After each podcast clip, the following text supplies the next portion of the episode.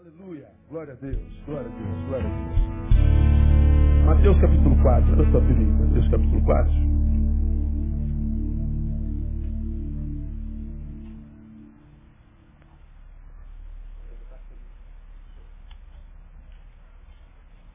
Tá frio, não?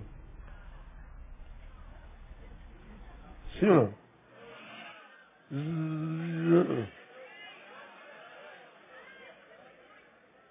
Bota um casaquinho. Amém, irmão? Glória a Deus. Mateus capítulo 4. É, Jeová. Ana. Então. tá bom, né? Ministrei essa palavra, ou parte dela, é nesse versículo em 2008. E eu extraio da experiência da tentação de Jesus no deserto, e você já me viu citar esse, esse versículo, é um dos versículos que mais me intrigam ou intrigavam na Bíblia Sagrada.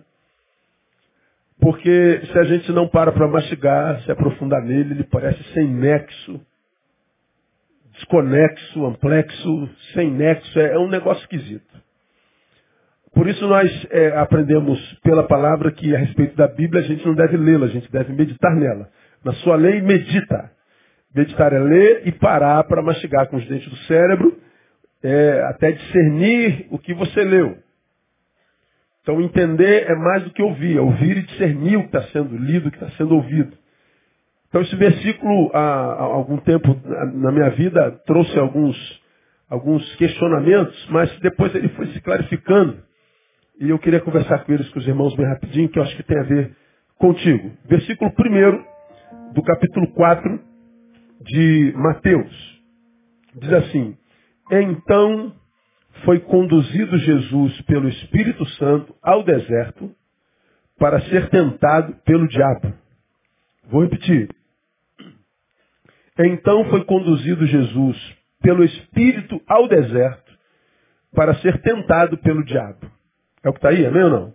Vamos ler juntos, mesmo com as versões diferentes? Não entrou aqui, não sei por causa de quê, mas vamos juntos. Então foi conduzido Jesus pelo Espírito ao deserto para ser tentado pelo diabo. Então pensem comigo. Para onde Jesus foi conduzido? Para o deserto. Quem conduziu Jesus para o deserto? O Espírito Santo. Para que, que o Espírito Santo conduziu Jesus para o deserto? Para ser tentado pelo diabo. Quem quer viver a mesma experiência que Jesus? Quem quer ir pelo deserto? Ir para o deserto. Ou então posso perguntar, quem quer ser conduzido pelo Espírito Santo na vida aí? Eu. Olha, ele pode te chamar, te conduzir para o deserto e te entregar na mão do diabo. Tá bom para você? Então, a minha questão era, que moral é essa que o diabo tem? Que Jesus tem que começar o seu ministério nele? Que parada é essa? Jesus é conduzido pelo Espírito ao deserto. Para quê? É para ser tentado pelo diabo. Mas por quê? Que, qual a lógica? Qual a lógica disso? O que, que o diabo tem a ver com isso? Então não tem lógica. Como a gente aprendeu, se, você buscar lógica em Deus, você não vai entender, você não vai achar nunca. Nunca. Não há lógica. Esquece lógica. Porque muita gente não consegue entender, discernir Deus, entender Deus, discernir Deus, ter experiências, de fato, factíveis com Deus. Porque tentam é, buscar tal experiência através da lógica, através do intelectismo, através do entendimento humano. Não adianta. Deus é, ocultou essas coisas aos sábios entendidos. Não adianta, não tem como entender Deus pelo intelectismo. Não tem como. Você eh, planeja ter uma experiência com Deus pela ideia, esquece, irmão. O ateísmo é, é o teu fim e é aí que tem que ficar. Portanto, como eu já falei aqui, eu entendo o ateísta.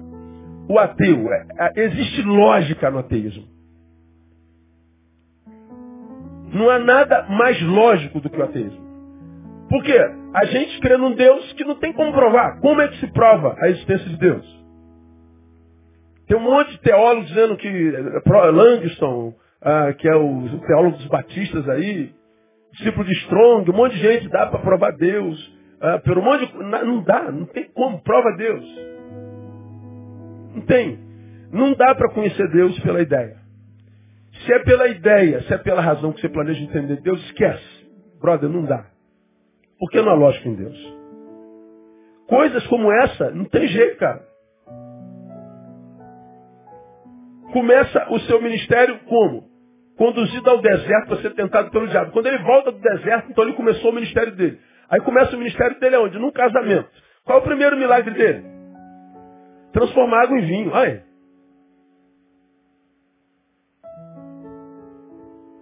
Depois Jesus sai do deserto, começa no diabo, e quando acaba a cachaça no casamento, ao invés de dar glória a Deus que acabou a cachaça, ele não, cachaça não pode acabar. Tem que ter. Pô, imagina, esse pessoal vai chegar aqui, não vai sair alto, pô. Não vai sair alegre, né? Não. Tem que ter vinho. Você vê. Aí o cara fala assim, como eu já ouvi, só pode ter começado no, no diabo no deserto. Porque se, se ele tivesse começado em Deus, ele não ia transformar água em vinho, ia transformar vinho em água. Que a água é mais útil do que o vinho. Não há lógica em Deus. Como já falei aqui, se Deus fosse lógico, ele escolheria você. Fala a verdade. Deus olha para você assim, ó, você é meu.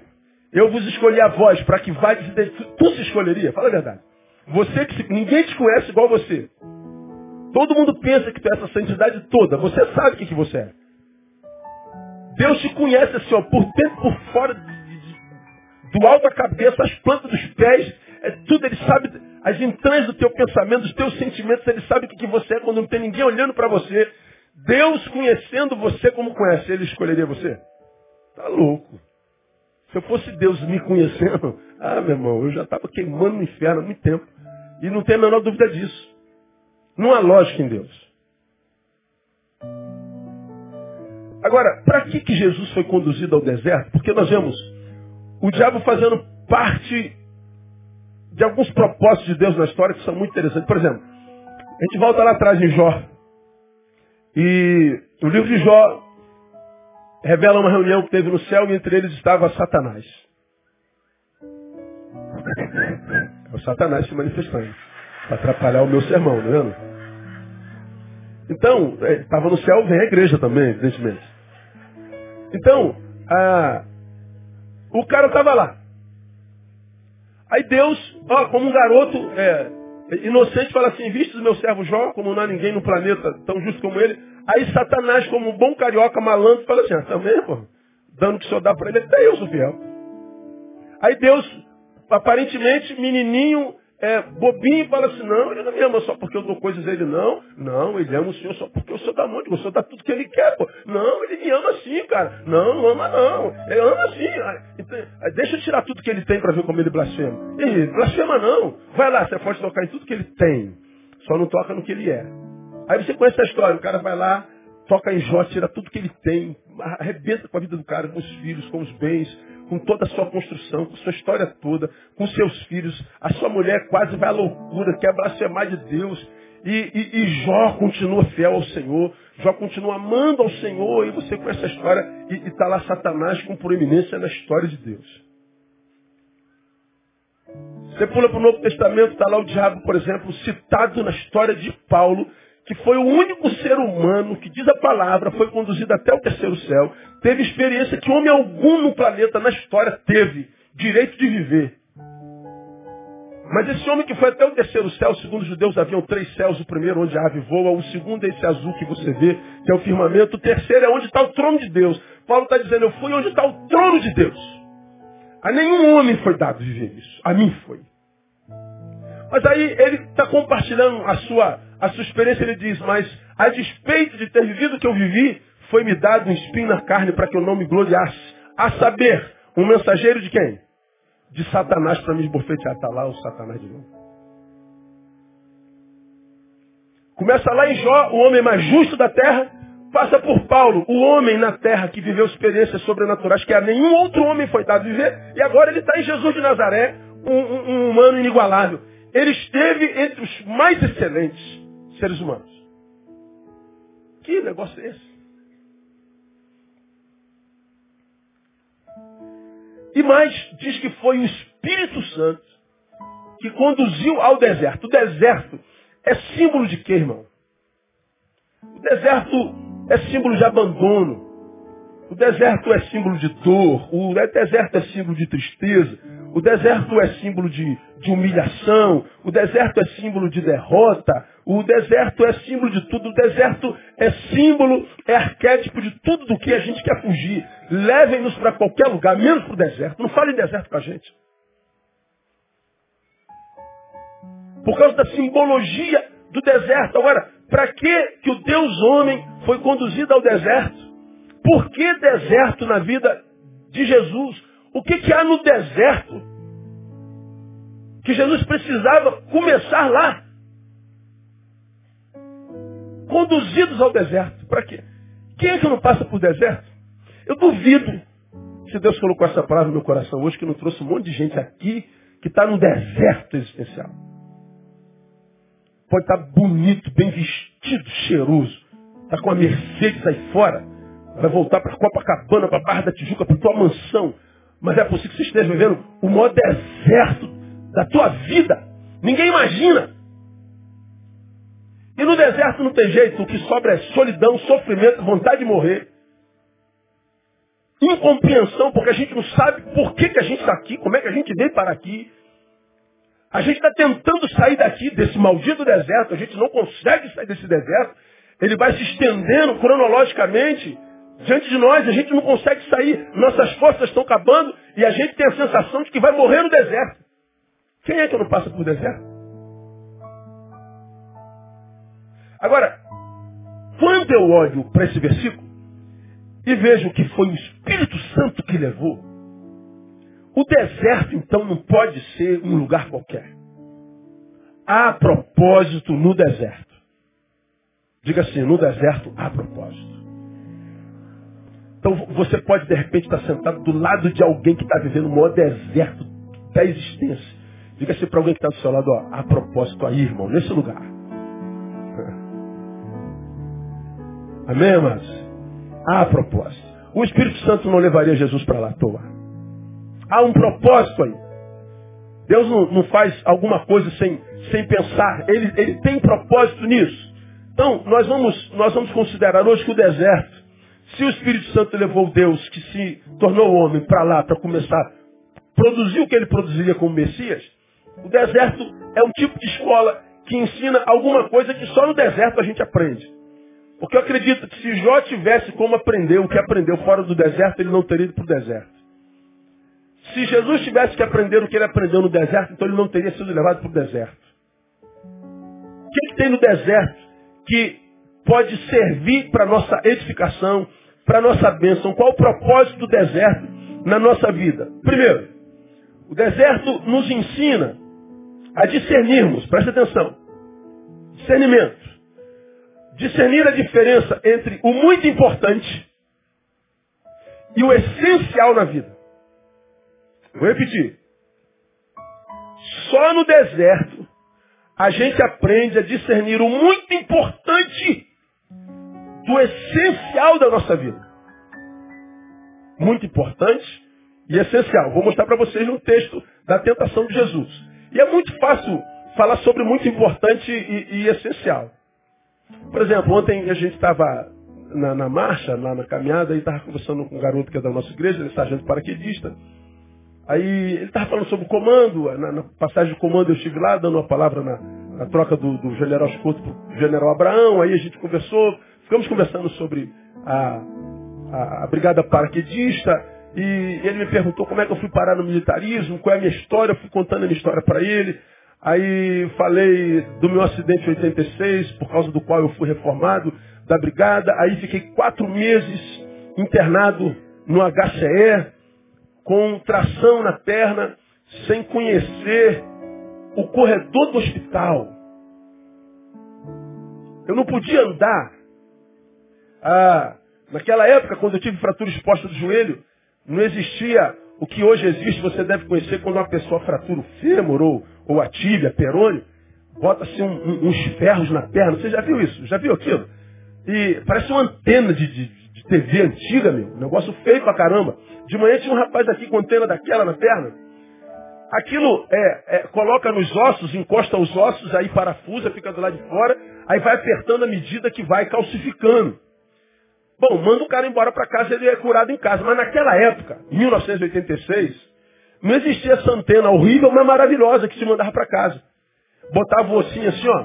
Se, é, é tem músculo na perna, o osso está quebrado. Se, se, se solta o osso quebrado, ele trepa no outro. Se é, é não bota nada, ele fica trepado. Então, para ele, ele calcificar, como é que fazia antigamente? Botava, por exemplo, na perna, eu fraturei aqui, botava na perna, deitado na cama, a gente está deitado na cama, só para você entender. Esticado. Na cama, acoplado à cama, botava uma roldana. Na roldana botava um peso. Por que o peso? Se não bota peso, trepa. Se bota peso demais, peso está amarrado na ponta da perna, separa os ossos. Então eles tinham que ir botando peso até que o osso encostasse no outro. E a gente ficava na cama até calcificar. Como a gente estava com a roldana e com a tração, não tinha como ir no banheiro para fazer xixi. Eu passei 123 dias na cama sendo banhado por enfermeiras, fazendo necessidades na comadre, com 19 anos de idade, paraquedista do Exército, PQD, do 26º Batalhão de Infantaria Paraquedista, atleta da brigada. Tu imagina a energia do moleque. Presa numa cama por 123 dias, eternos 123 dias numa cama. Aí eu olhava o corredor qual era o sonho do garoto preso numa cama, Rogerinho? Conhecer o corredor do hospital.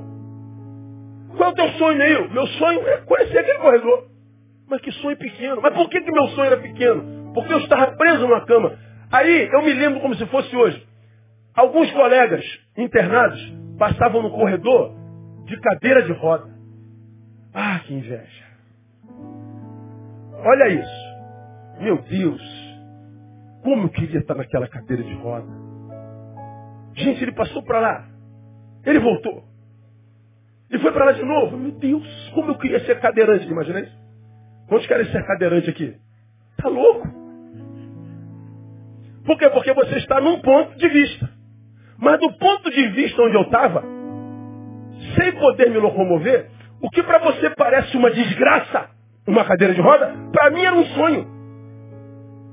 Dá para entender o que eu estou falando? Qual era o teu sonho, Neil? Meu Deus, é ser cadeirante. Porque pelo menos o cadeirante conhece o corredor do hospital. Aí, lá na cama, preso, a gente faz uma, uma releitura da vida. A gente aprende a valorizar coisas que a gente perdeu e que nas quais nós, nós não impunhamos valor porque é tão corriqueiro na vida que a gente não valoriza mais, é besteira. Besteira. Quem é que vai no banheiro? Cada vez que vai no banheiro faz o número um. Ainda mais homem que não tem trabalho. Mulher dá um trabalho danado. Mas homem não. Você vai no banheiro, dá uma mijadinha. Quem é que sai do banheiro e fala assim, glória a Deus, aleluia, que prazer mijar. Que privilégio maravilhoso. Oh Deus, louvado seja o teu nome. Ninguém faz isso. Agora, para quem já teve numa cama de hospital, você tinha que chamar a enfermeira e falar assim, enfermeira, me empresta a comadre, com gentileza. Você tinha que dar o teu jeito de girar de ladinho para fazer na comadre, depois chamava a enfermeira, enfermeira, por favor, leve a comadre. Alguém já passou por isso aqui, além de mim? Quantos? Ah, muita gente. Você sabe do que, que eu estou falando, não sabe? Quem já teve aqui câncer no intestino, usou bolsa colostômica. Sabe o quão é importante poder fazer o número dois, por exemplo, no banheiro. Qual é o teu sonho? Meu sonho é poder urinar. Meu sonho é poder ir no banheiro sozinho. Mas é por causa do ponto de vista. Agora, aonde é que quase sempre a gente passa a fazer a distinção entre o que é muito importante e essencial. É no deserto. É em cima da cama que eu percebo que é, é, é, é poder andar de moto é maravilhoso. Mas poder urinar é essencial. E se eu puder urinar, não precisa nem me dar moto. Dá para entender isso? É no deserto que eu valorizo, por exemplo, o amor que eu perdi. Que eu não soube tratar quando éramos livres. E agora foi embora. E eu sei o quanto importante para mim era. É só no deserto.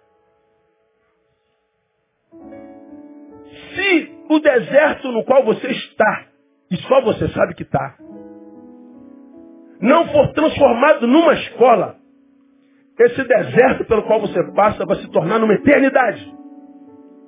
O deserto será a proporção da postura que nós temos nele. Será a proporção do que nós fazemos com ele, porque ele é uma escola que nos ensina a discernirmos a diferença entre o muito importante e o essencial. Vemos isso em Jesus. Você quer ver uma coisa? Em Jesus, nesse texto, nós aprendemos que aonde estamos indo é muito importante. Claro, sonho. Onde é que eu quero chegar? Eu quero ser promovido. Eu quero passar um concurso. Eu quero, eu quero ascender socialmente. Eu quero crescer. Eu quero ficar famoso. Legal, isso é importante. Agora, quem é que nos está levando? Isso é imprescindível. Jesus estava indo para o deserto? Estava. Ele sabia para onde estava indo, importante. E ele foi. A gente não vê resistência na condução. O texto não dá base para isso. Mas por que, que Jesus não entrou em crise? Ou a gente não vê contestação no texto com relação a ser encaminhado para o deserto? Porque ele sabia quem estava levando. Quem estava levando mesmo? O Espírito Santo. Então, mais importante do, do que o lugar onde a gente está ou vai, é quem está levando a gente para lá. Aqui a gente pode passear, né?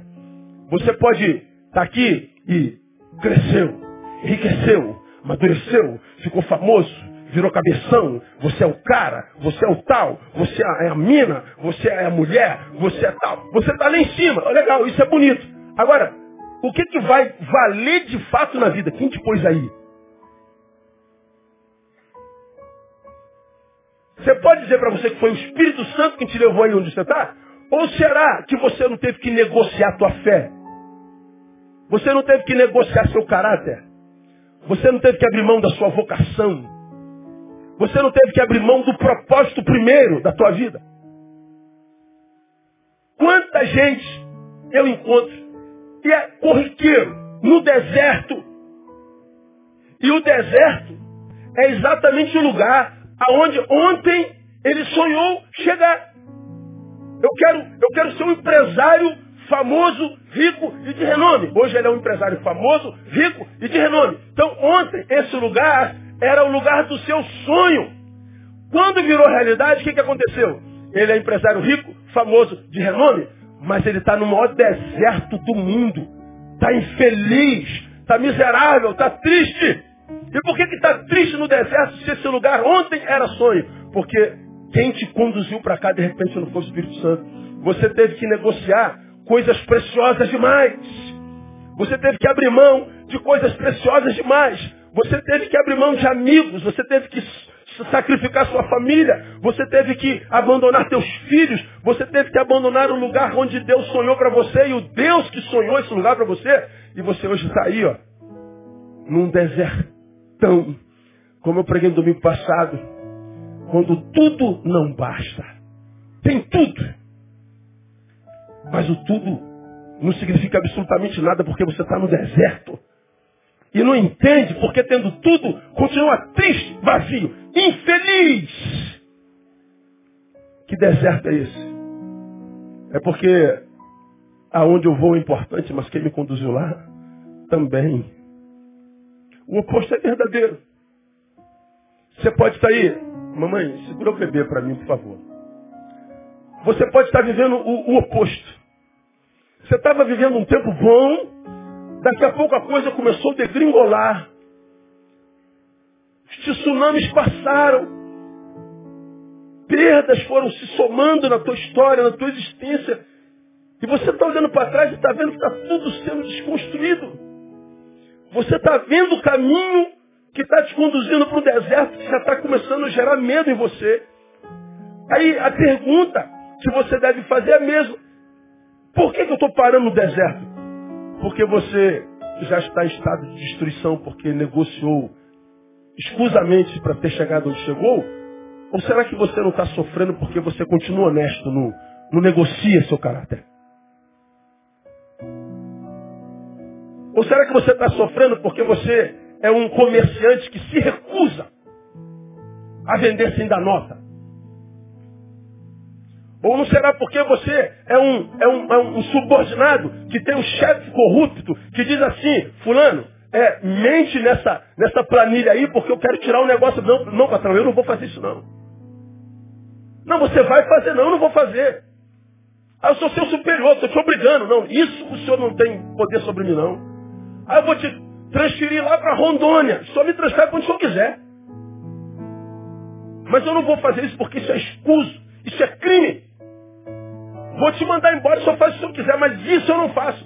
E de repente, por causa da tua fidelidade, por causa da tua honestidade, você está pagando preço, você está sendo punido, você está sofrendo porque você está fazendo valer a sua fé, está fazendo valer a sua identidade espiritual. E você então está percebendo que você está caminhando para o deserto. Bom, para onde você está indo é importante, mas quem é que está te conduzindo para lá? Pode ser o Espírito Santo. Nesse texto eu aprendo que é melhor o deserto com o Espírito Santo do que o cume do monte sem ele. É no deserto que a gente aprende. Então, mais do que parar no deserto e ficar é, pensando no deserto, saber por que está no deserto, é, olha para trás e veja por que, que você foi parar aí. Se você honestamente percebe que foi parar nessa fornalha, pela mesma razão de Sadraque, Mesaque e Abidinego, porque eles não negaram o seu Deus, eu quero dizer para você que como Sadraque, Mesaque e Abidinego, essa fornalha não vai te queimar e esse deserto não vai matar você no nome de Jesus. Uma palavra de esperança para o teu coração. Esse deserto é um embrião que vai gerar em você o melhor de Deus no nome de Jesus. Você pode ter certeza disso. Aonde estamos indo? Muito importante. Quem está nos levando? Com quem estamos indo? Imprescindível. Imprescindível. Olha a segunda coisa. Suprimento de necessidades humanas, carnais, importante. O diabo disse, tu és Deus, transforme-se em pão. Você me viu pregando sobre isso há bem pouco tempo atrás. Suprimento das necessidades carnais, humanas, importante. Renunciar das necessidades carnais para agradar a Deus, essencial.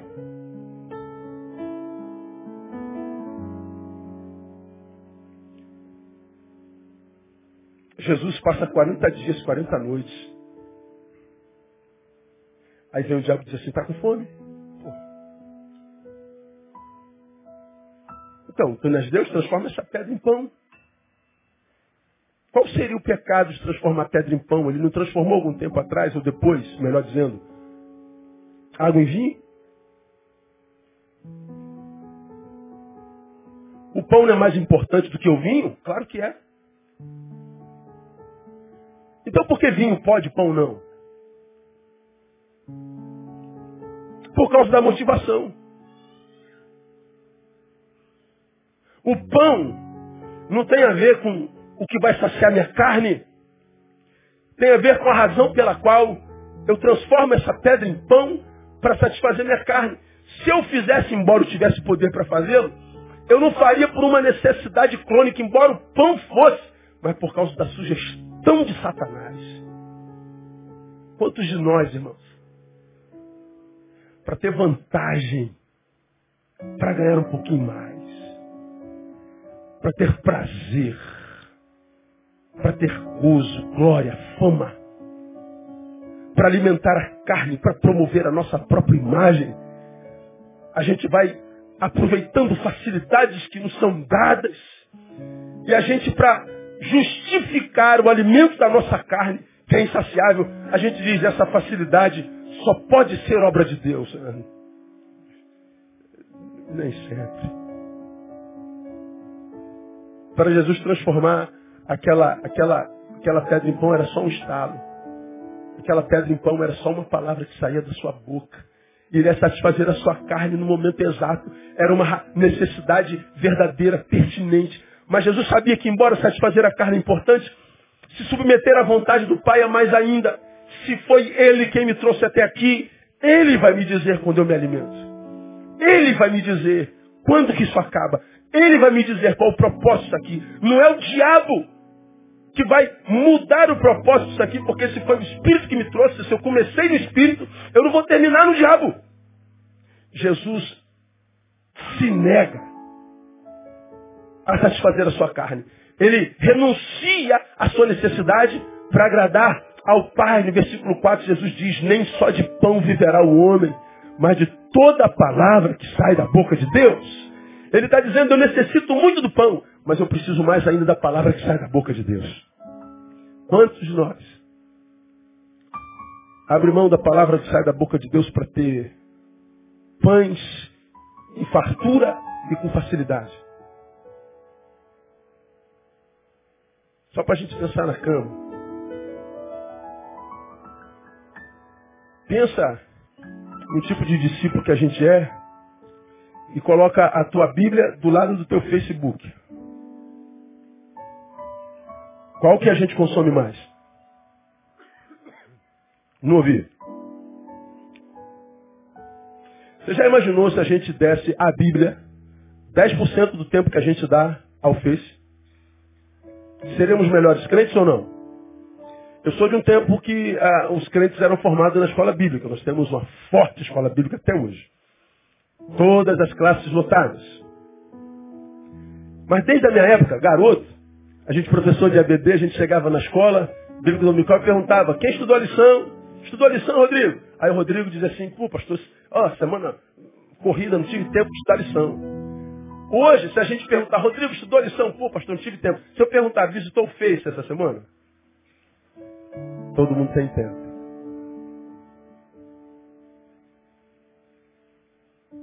Nós não temos tempo para Deus. E quando Deus não chega a tempo de nos livrar no deserto, a gente reclama que Ele não chegou. Você já me ouviu falar, nós tratamos a Deus como um mendigo, damos a Ele o resto do nosso tempo, o resto do nosso talento, o resto do nosso dinheiro, o resto de tudo que nós temos. Se sobrar um pouquinho de força, a gente dá. Se sobrar um pouquinho de fome, de força, de, de ânimo, a gente dá. Se sobrar um pouquinho, a gente dá. A gente trata Deus como mendigo e a gente quer que Ele nos trate como príncipes. A gente quer que Ele seja como um servo que chegue no momento que a gente quer, quando a gente está no dedo. E a gente se encontra com uma geração decepcionada com Deus porque Deus me abandonou. Se Deus não existisse, não teria me permitido chegar nesse buraco. Se Deus existisse, Ele teria feito alguma coisa. Onde é que Deus estava quando aconteceu isso comigo? Onde é que Deus estava? No mesmo lugar de sempre. É porque Deus, que respeita o nosso direito de não querer caminhar com Ele, também se dá o direito de não vir no momento que a gente deseja que Ele venha. Jesus no deserto me ensina que sim, eu preciso de necessidades carnais. Preciso supri-las. Ele reconhece isso. Quando ele diz nem só de pão vive o homem, ele também está dizendo também de pão vive o homem. Deus foi homem como a gente, ele sabe que eu preciso de pão. Se puder ter uma manteiguinha dentro, melhor ainda. Se tiver mortadela fresquinha, sadia, defumada. Coca-Cola, gelo, limão. Fala a verdade. Ou tira a mortadela, bota um ovinho frito, gema mole. Quem ama, diga glória a Deus. Ah, não estou sozinho nisso não. o que, meu irmão? Ele sabe que a gente precisa disso. Agora, por que, que geralmente isso falta? Porque é isso que a gente busca nele, só. Não tem pão porque é pão que busca. Agora, quando a gente busca a palavra, não falta pão jamais. Há muita gente sem a bênção de Deus porque a bênção é que deseja. Jesus está dizendo, eu preciso muito dessa bênção, pão, mas eu quero mais o abençoador. Eu quero a aprovação dele. É no deserto que a gente aprende, terceiro, que buscar lugares mais altos na vida é muito importante. Meu irmão, não se conforme com o lugar onde você está. Por quê? Porque você é bom, não. Porque o Deus com quem você tem aliança pode te levar mais alto. Você pode ser melhor do que o que você é. Você pode produzir mais do que você produz. Você pode ganhar mais do que o que você ganha. Você pode ser mais usado por Deus. E sonhar com lugares mais altos é importante. Agora, tomar cuidado com o que vai negociar para isso, ah, isso é mais, isso é imprescindível. Porque você vai no versículo 5. Então diabo levou a cidade santa, o colocou sobre o pináculo do templo. Ó, colocou no lugar mais alto que Jesus poderia estar. Aí ele faz uma proposta. Se tu és filho de Deus, lança-se daqui abaixo, porque está escrito aos seus anjos dar a ordem a teu respeito, e eles se sustentarão, susterão nas mãos, para que nunca tropece de alguma pedra. O que, que o diabo está dizendo? Jesus, para que, você precisa sofrer tanto para ser conhecido? Para que, você precisa sofrer tanto para ficar famoso? Para que, que você precisa sofrer tanto para darem o crédito a você de que você é o Messias? Eu te levo lá em cima, rapaz. Você pula. Tu imagina, vindo aquela miríade de anjos e te ampara na mão? Ó, oh, meu irmão, vai ter um monte de, de, de, de, iPhones clicando, vai entrar na rede. E você vai ficar famoso instantaneamente. Jesus sabia que ele ia ser levantado muito alto. Mas não era no pináculo do templo. Jesus sabia que ele ia ficar famoso. Jesus sabia que ele atrairia todos a si. Jesus sabia que não haveria na terra nenhum nome semelhante ao seu nome. Jesus sabia tudo isso. Só que quem daria isso a ele não era o diabo. Ele sabia o que tinha que negociar para ter no tempo do diabo. Ele não quis negociar isso. Por quê? Porque ele sabe que seria cobrado.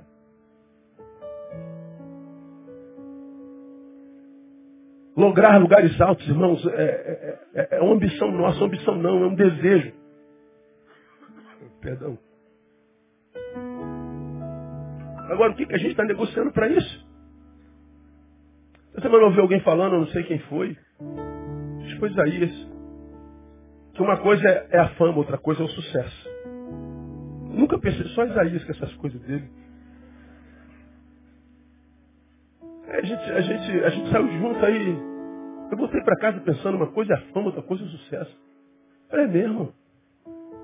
Porque para ficar famoso hoje é só você botar um, um videozinho no Facebook. E pronto, tá famoso. O cara faz uma musicazinha aí, ó, arrepiou. Bum, bumba. Um milhão de visualizações, ficou famoso. A fama dele é sucesso? Não, não é. Que o sucesso é uma recompensa por um trabalho desenvolvido. Quase sempre um trabalho desenvolvido bem feito, um trabalho bem feito desenvolvido, beneficia a outrem além daquele que trabalhou. Aí nós pegamos os famosos de hoje. E que a gente diz, olha que sucesso a sua música, sua música produziu quem quem? Além de arrepiar. A sua música comunicou o quê? Fez melhor quem a ouviu? Em que área? Nós estamos vivendo, por exemplo, a pior fase da história do Brasil. E a gente está cantando, tá tranquilo, tá favorável, tá tranquilo, tá favorável. Como é o nome do cara? Olha o nome do cara? Bin Laden.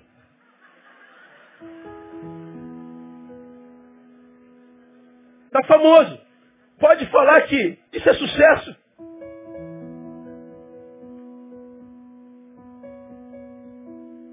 Vivemos uma fase onde a gente não pode mais chamar nem a música de cultura, porque a música não carrega cultura alguma. Não dá trabalho nenhum para ser feita a, a, sua composição.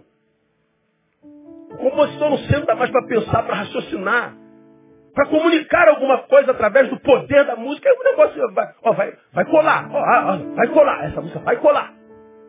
O que, que é colar? Aí você daqui a pouco está repetindo, meu Deus, não consigo parar de cantar esse negócio, meu Deus do céu. É verdade, tu não consegue parar de cantar. Mas isso que você está cantando, que colou em você, está comunicando o quê? Não, não comunica nada, é só que não para de cantar. E aí nós fazemos parte de uma geração que vive atrás de gente que é famosa, mas não tem sucesso algum, porque é inútil. Se sumir do mapa, não faz falta alguma. Nossa esperança é que quase sempre é de uma música só.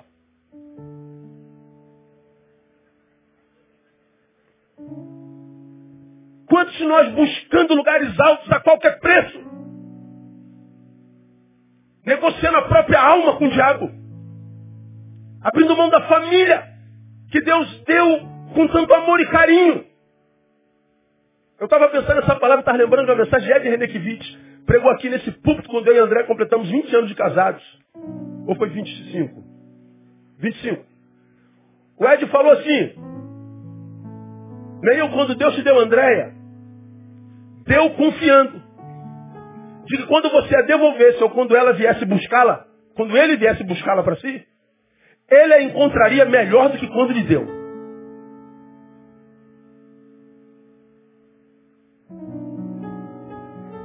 E se quando Deus tomar Andréia, perceber que você não cuidou bem dela, é contigo que você, é com ele que você vai ter que lidar. Ele nos entrega os seres amados para que nós cuidemos de tal forma, como se fosse nós mesmos, para que quando nós devolvêssemos a ele, dissermos, Deus, olha o que eu fiz com a mulher que tu me destes. Olha o que eu fiz com o marido que tu me destes, Deus. E Deus pega aquele filho amado que, que, que nos foi dado com tanto carinho e disse, Neil, como você tratou bem essa mulher que eu lhe dei. E Deus vai olhar para mim e vai sorrir e vai me abençoar cada vez mais e mais e mais. Porque eu cuidei bem do que Ele me deu. Agora, quantos de nós, para ganhar um pouquinho mais, para se arrepiar um pouquinho mais, para ter um pouquinho mais de fama, a gente vai abrindo mão de quem Deus nos deu, nos deu com tanto carinho. E a gente não sabe, porque é, a, a, a, a nossa vida, a despeito a gente estar tá correndo atrás de um sonho, um lugar ao sol, um lugar mais alto, estamos trabalhando para isso, mas nós estamos sacrificando muita coisa. O lugar aonde eu vou, buscar um lugar mais alto é muito importante. Mas saber o que, que eu tenho que sacrificar para isso, para isso é muito mais importante. É essencial. A gente aprende isso no deserto. Então, meu irmão, escuta o que eu estou falando. Deixa o Espírito Santo de Deus estar no teu coração. Se você percebe que já está caminhando para um deserto, é fácil a gente saber se está entrando no deserto. É só você olhar para quem você foi, você já aprendeu isso. Olha para quem você foi há dois anos e compara com o que você é hoje. Se você percebe que está pior do que ontem, você está em processo de decadência. Se não mudar de vida, amanhã você vai estar pior. Faça uma análise da sua história. Não é análise do cara que você é no Facebook, nem aos olhos dos teus amigos. É, é quem você sabe que é. Esquece mais. Mas faça uma análise honesta. Porque se você se percebe mais longe de Deus, mais longe da família, mais longe da palavra, mais longe de pai e mãe, mais longe das suas origens, ainda que você esteja sentindo prazer nessa carne, você está em processo de decadência. Você se lembra que eu já citei aqui como exemplo, já falei da Brigada Paraquedista, cito de novo. Tem PQD aqui hoje? Glória a Deus, tem meia dúzia aí. Somos sempre a minoria, não tem jeito. Você já soltou de um avião, você sabe o que é isso. Quando o mestre salto diz a porta, tá, a gente diz, jab, pá, pum, paraquedas abriu. Meu irmão, a sensação de quem saltou de aeronave em voo e viu seu paraquedas aberto, você é, é um com os ares. Quando você sente o ar na tua face, aquele mundo pequenininho aos seus pés, a sensação é indescritível, só quem é paraquedista. Quem fez salto livre e foi a 2.300 metros ao invés de, de, de 300. E você que comanda teu paraquedas, ele vai para onde você vai, diferente do salto enganchado. Você está voando nas nuvens de Deus. É uma sensação indescritível. É assim que o diabo faz com a gente. Que é isso, pastor? É. Porque eu, embora esteja sentindo uma sensação indescritível, porque eu estou num paraquedas, ainda assim eu estou em processo de queda. Eu estou em decadência. Eu estou em decadência, cheio de alegria. Eu estou em decadência, me sentindo dono do mundo. Eu estou em decadência com o mundo inteiro aos meus pés. Eu estou em decadência, mas estou me sentindo poderoso. E a gente não percebe que é a mesma coisa que acontece quando a gente está se afastando da fonte. O mundo te abraça e te lança aos seus pés. Se lança aos seus pés. E você acha que está se dando bem. Ah, meu irmão. O que, que você está negociando para isso?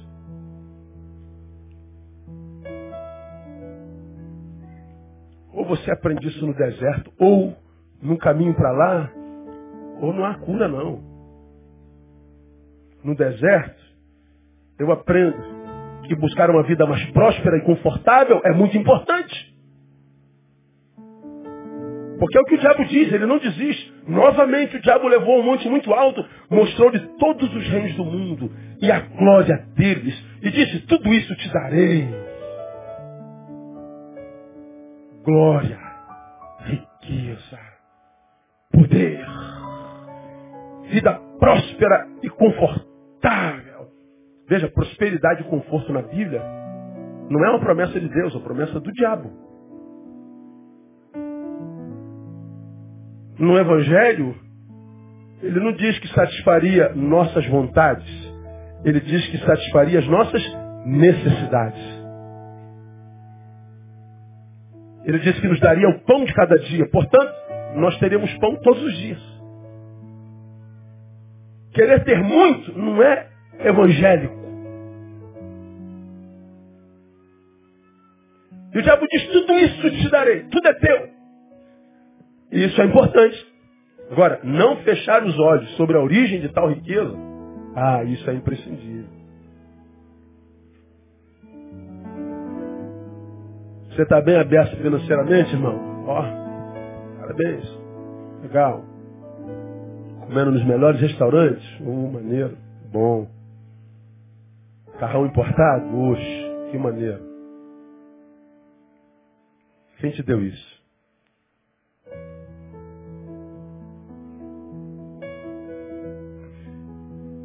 Se não foi Deus e você sabe, você sabe também que não terá isso por toda a vida.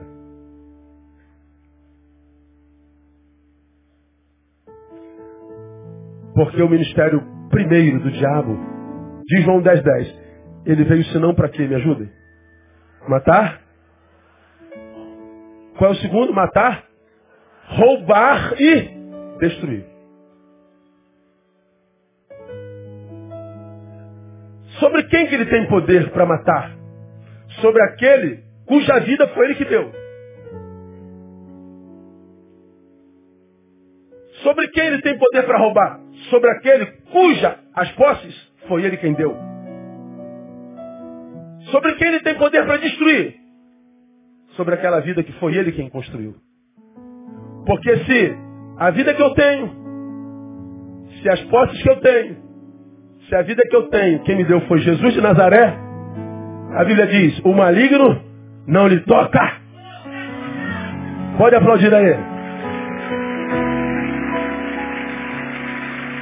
O maligno não lhe toca. Agora, quando a Bíblia diz ele veio matar, roubar, destruir, ele está falando de quem? Daquele para quem foi ele quem deu. Ter é importante, meu irmão. Você ganha tanto. Eu quero profetizar na tua vida que esse ano você passe a ganhar dez vezes mais, no nome de Jesus. Deus te dê tua casa própria, te dê casa em Búzios. Só você passear fim de semana. E dê umazinha outra em Friburgo para você passar frio também no inverno. Não há problema algum. Mas veja a origem. De onde está vindo esse negócio? Porque senão você só vai entender o que, que a Bíblia queria dizer quando disse melhor é o fim das coisas, quando as coisas chegarem ao fim. A gente imagina que a bênção de Deus é a bênção de Deus só para agora. Não, a bênção de Deus é a bênção até o fim. E a gente vai saber no fim se foi Deus ou não, porque no fim não haverá mais nada se não tiver sido Deus quem tenha dado. Jesus sabia disso. No deserto ele aprendeu isso. Então por que, que o deserto é importante? Porque no deserto a gente sabe discernir a diferença entre o que é muito importante e o essencial. Isso é para mim, é, é, é eu estou na cama desejando ser cadeirante. Se eu estivesse no corredor conversando com, com, com, com, com, a atendente do balcão, vendo o amigo passando de cadeira, eu podia falar, tadinho, é tão novinho. Mas porque eu estava do lado de cá, eu estou dizendo que inveja dele. Então, Analise a tua história a partir do ponto de vista onde você está. Veja se aonde você está indo, embora seja importante, se é o Espírito que está te levando. Veja se suprir as necessidades carnais, que é importante, não, não, você não teve que renunciar à vontade do Pai. Faça uma análise se os lugares mais altos nos quais você chegou não foi é, sem tomar cuidado com o que você negociou para isso. Veja se a vida próspera e confortável que você tem tem a origem em Deus mesmo. Se, se a gente não faz esse tipo de análise. Deserto. Está vendo como é que o deserto é uma benção? Segundo, o que a gente aprende no deserto? A gente aprenda, a gente aprenda a conhecer a metodologia do inimigo. Ô cara, eu já falei aqui, o diabo é um salafrário. Mas o cara é trabalhador.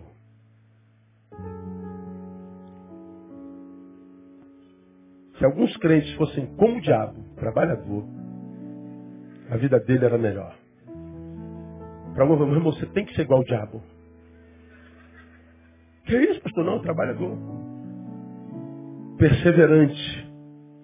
Ele tenta, Jesus rebate, ele não desiste, ele tenta de novo, Jesus desiste, tenta de novo. O cara é perseverante. Então nós temos um inimigo que não se rende facilmente. Vivemos a pós-modernidade e o metafísico não tem valor, o espiritual não tem valor. Crer é quase sinônimo de não pensar. Você que está em academia, você que está na universidade, dizer que é crente é ridicularizado. Então, com medo de, de, de, ver a imagem manchada, você finge que não crê, que não vê, que não, não, não, não é crente. A imagem é tudo que tem. Quem só tem imagem, não tem jeito, tem que submeter ao status quo vigente. Camaleão, onde está, toma cor do território onde está, não tem jeito. Para vencer a pós-modernidade, que é culto à imagem, e a marca é o exibicionismo, a gente vale pelo que parece ser e não pelo que é. Tem que ter personalidade. Então, na pós-modernidade, nós somos tentados a não mais acreditar na existência do diabo. O diabo que esteve lá na história de Jó, que esteve na história de Paulo, que esteve na história de Jesus, e que marcou toda a história do Evangelho nos Evangelhos. Hoje, nós olhamos para a Bíblia e tendemos a lê-la filosoficamente. Eu muitas vezes sou tentado a ler a Bíblia e digo, Deus, ó Deus, eu vou crer nesse negócio aqui, mas é complicado para mim para caramba. Aí a razão não explica, mas a fé vai onde a razão não chega. Não tente isso sem fé, porque você não vai conseguir mesmo. Ah, para mim crer isso, o cara tem que ser um idiota. É, a gente faz opção pelo idiotismo. Olha isso, cara. Eu também acho que crer nisso, o cara tem que ser um idiota. Eu sou idiota. É um negócio maluco demais. Só vivendo, só encarnando. Porque se não encarna, Deus é só uma ideia. E só pode entender Deus quando ele deixa de ser uma ideia e passa a ser encarnado. É como uma palavra. Você pega. Me dá uma Bíblia de papel desse aí. Me dá aí, Zé. Me dá aí. Paulinho, me dá a tua palavra aqui rapidinho. Tu pega isso aqui, ó. Os crentes vão virar agora. O, o cara pega isso aqui e fala, isso aqui é a santa palavra de Deus. Não, não vou fazer não, tem gente gravando, o cara só vai tirar essa parte, vai jogar no Facebook, vai querer matar. O cara fala isso aqui, isso aqui é a santa palavra de Deus. Essa santa palavra de Deus, isso aqui é um livro. Como qualquer outro. Se pegar isso aqui, ó, rasgar no meio e jogar lá no lixo. Um livro como qualquer outro. Que é isso, pastor? O senhor está tá repreendido. Pastor, o senhor está vendo tão bem, está repreendido em nome de Jesus, pastor. Como é que o senhor pode falar que esse livro. Olha, isso aqui é. Isso aqui é. Logo, isso é, isso é palavra. Isso é um livro como qualquer outro. Biblion, biblioteca, 66 livros. Podia ser de, de filosofia, podia ser de magia negra. É só um livro. Só se transforma em palavra quando o que eu li é vivido por mim. Quando é que vira palavra? Quando a Bíblia diz assim, ama o teu próximo como a si mesmo. Isso é uma palavra. Quando é que vira a palavra de Deus? Quando eu amo o meu próximo como a mim mesmo. Negue-se a si mesmo. Filosofia, bobagem, notícia. Quando é que vira a palavra de Deus? Quando eu me nego a mim mesmo. Honra teu pai e tua mãe. Bobagem. Se é para não fazê-lo. Quando é que vira a palavra de Deus? Quando eu honro meu pai e minha mãe. A palavra de Deus não é um livro, é um princípio vivido. A palavra de Deus não é vida, é encarnada, praticada. Então posso te afirmar que a maioria dos crentes nunca passou pela palavra, embora leia o livro todo dia.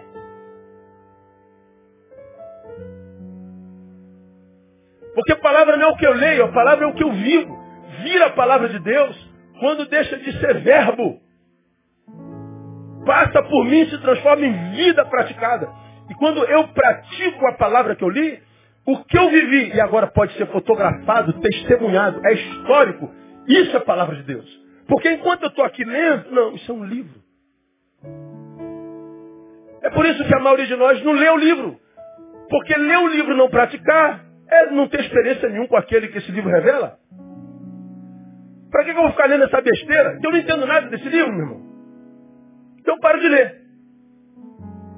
É lógico, tem que parar de ler mesmo, você não entende nada. Mas por quê? Porque a gente, o que entende, não pratica.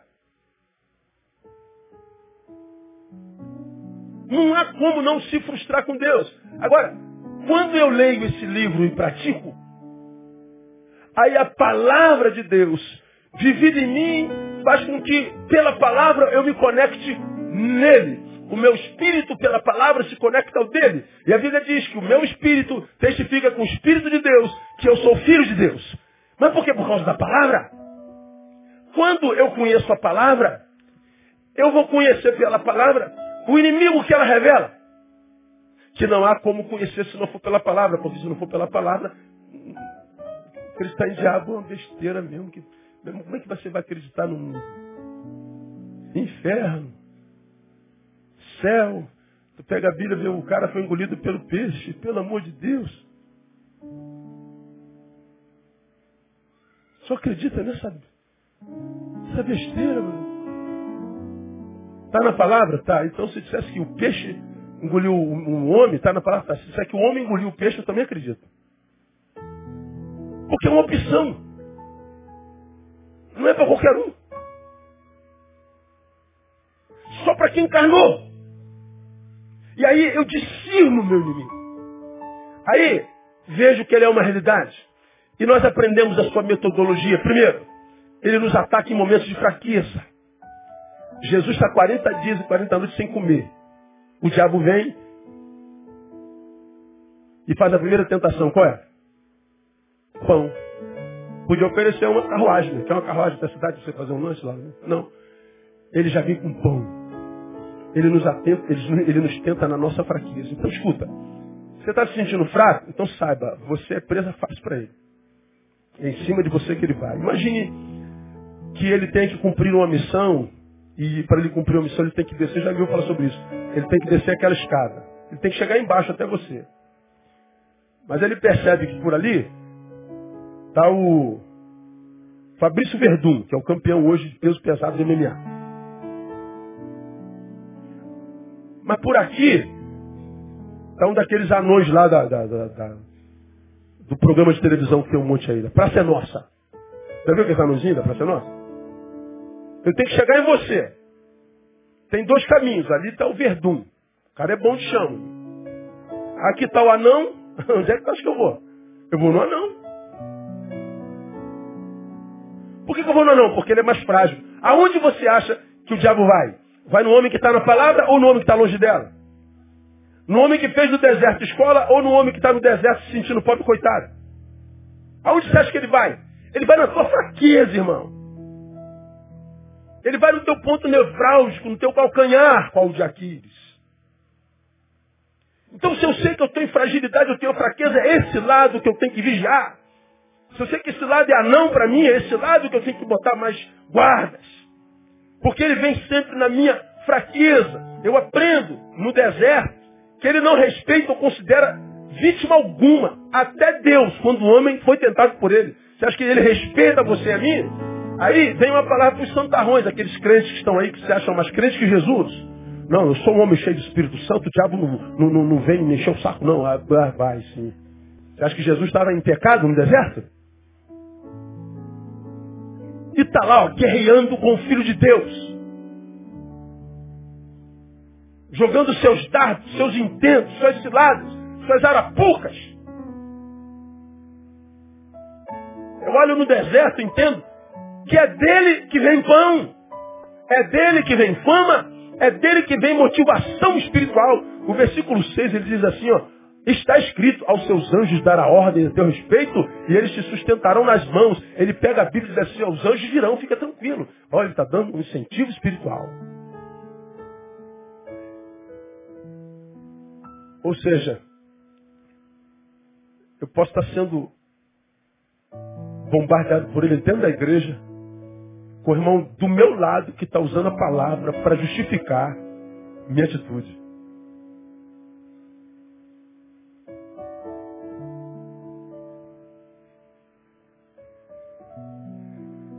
Eu aprendo no deserto a conhecer o inimigo e entendo que a sua especialidade é me oferecer atalhos. Se você não gravar nada que eu ministrei hoje, grava isso. A especialidade do diabo é me oferecer atalhos. Repita comigo, a especialidade do diabo é me oferecer atalhos. Vamos à frase toda. A especialidade do diabo é me oferecer atalhos. Escuta. Jesus morreu de fome no deserto? Não. O texto diz que vieram anjos e o serviram. Jesus se recusou a ir ao pináculo do templo. Ficar famoso instantaneamente. Jesus é famoso? Sim ou não? Muito. É o mais famoso do planeta. Jesus recusou poder, glória, conforto. E você acha que Jesus hoje não tem glória? Tem ou não tem glória? Ele é cheio de glória, meu amém? Então veja, tudo que o diabo ofereceu a Jesus seria dele, só que depois da cruz. O que, que o diabo queria? Dar a ele um atalho. Não precisa passar por essa cruz, pô. Para que isso? Para que esse sofrimento todo? Eu posso tornar mais fácil a tua vida. Aí eu fico olhando para as nossas igrejas hoje. Seis semanas do poder. Falei, cara, é só vir seis sexta-feira? É. Acontece o que eu quero? Acontece. Tá bom. O cara fala assim, é quinta-feira do batismo com o Espírito Santo. Mas o Espírito Santo falou que é quinta-feira que ele vai batizar? Fala. Se ele quiser fazer na terça. Não, não, quinta-feira, já marcamos aqui, ele vai ter que...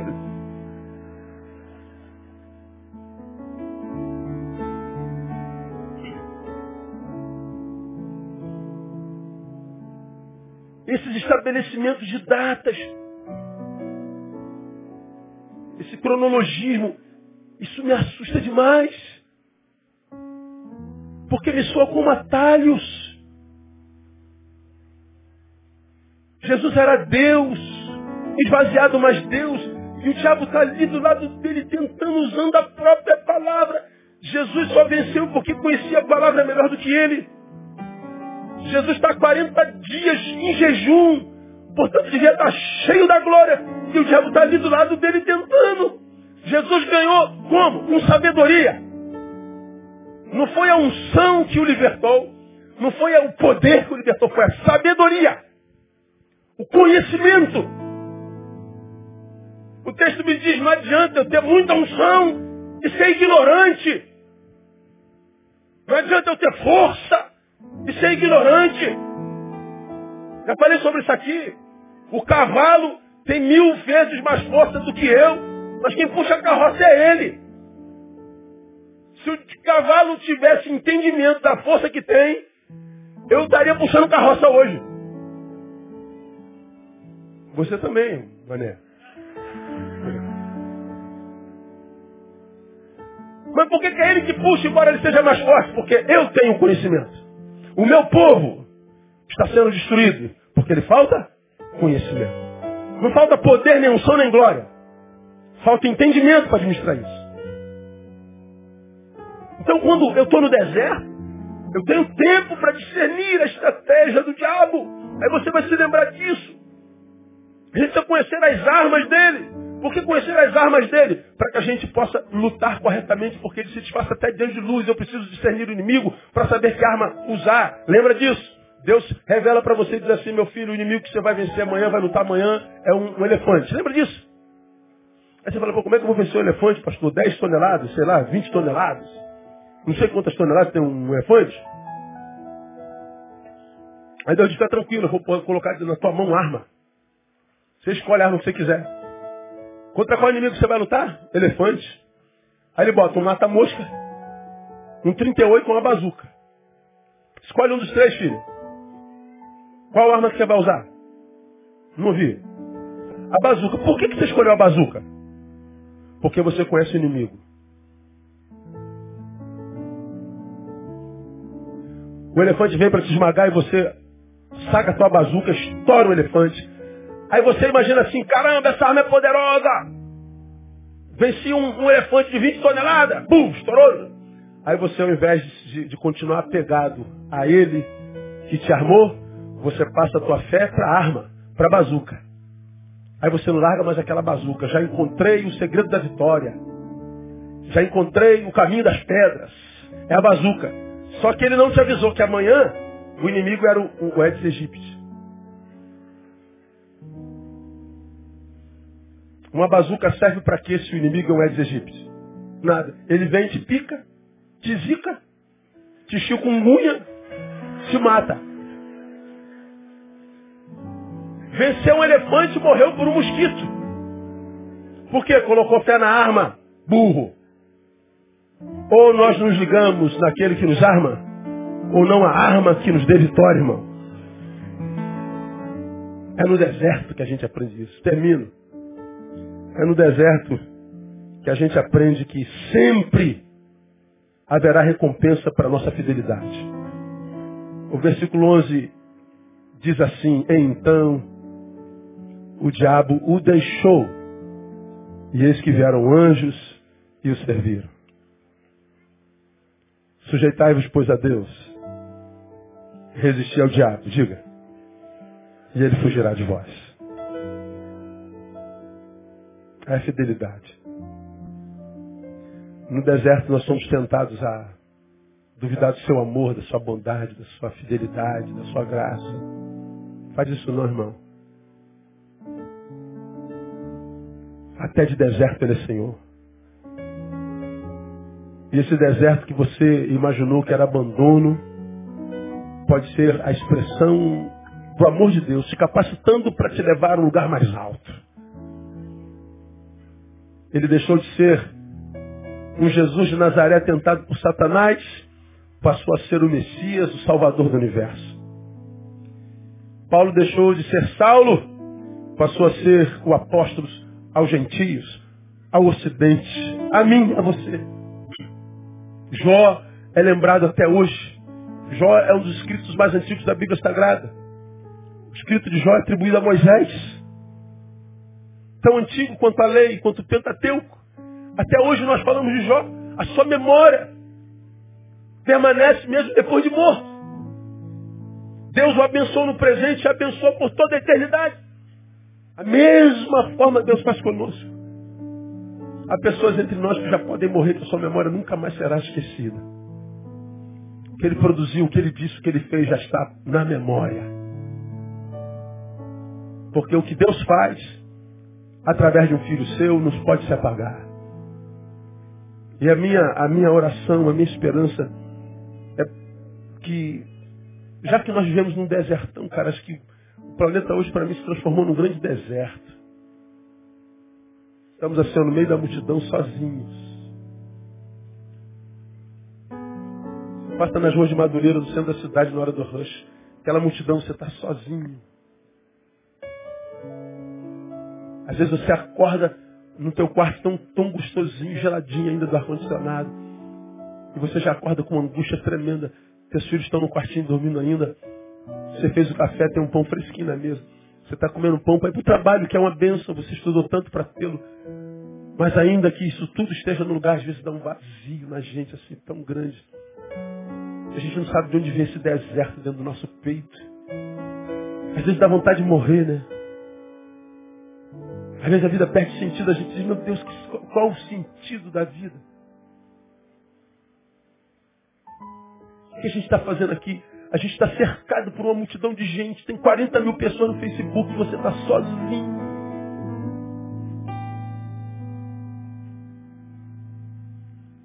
Para que, que existem os?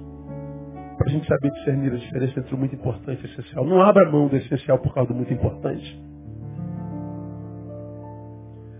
Para a gente aprender a discernir esse lado do maligno, ele, ele vai trabalhar até o final. Para que a gente perceba que a fidelidade sempre tem recompensa. O que, que eu profetizo para você que está no deserto nessa noite? Fidelidade. Essa noite eu não oro para Deus te tirar do deserto. Eu oro para Deus ressuscitar o fiel que há dentro de você. Eu oro para Deus te fazer crescer aí. Porque se você crescer aí e for fiel aí num pouco, diz a sua palavra, ele vai te colocar sobre muito. E se for ele quem te coloca sobre o muito, ninguém te tira o muito que ele te deu. Agora, meu irmão, se para ter o que você tem, essa felicidadezinha que você está tendo, como a felicidade da paixão, mesmo que equivocada. Toda paixão traz uma felicidade horrível ou maravilhosa. Deus pode abençoar essa paixão? Não. Então você sabe que é cronológico. Só está cometendo mais um erro. Estar aí é muito gostoso, mas se não foi Deus que te levou, sai daí, pelo amor de Deus. Volta para o caminho. Porque no caminho nós estamos guardados. Quem tem entendimento, entenda. Quem tem ouvidos, ouça o que o Espírito diz à igreja nessa noite. E que Ele te abençoe no deserto no qual você está. E que te abençoando faça com que a tua postura abrevie esse deserto. Quero profetizar. Que o tempo dos anjos virem te servirem é chegado no nome de Jesus. Vamos aplaudi-lo. Vamos adorar.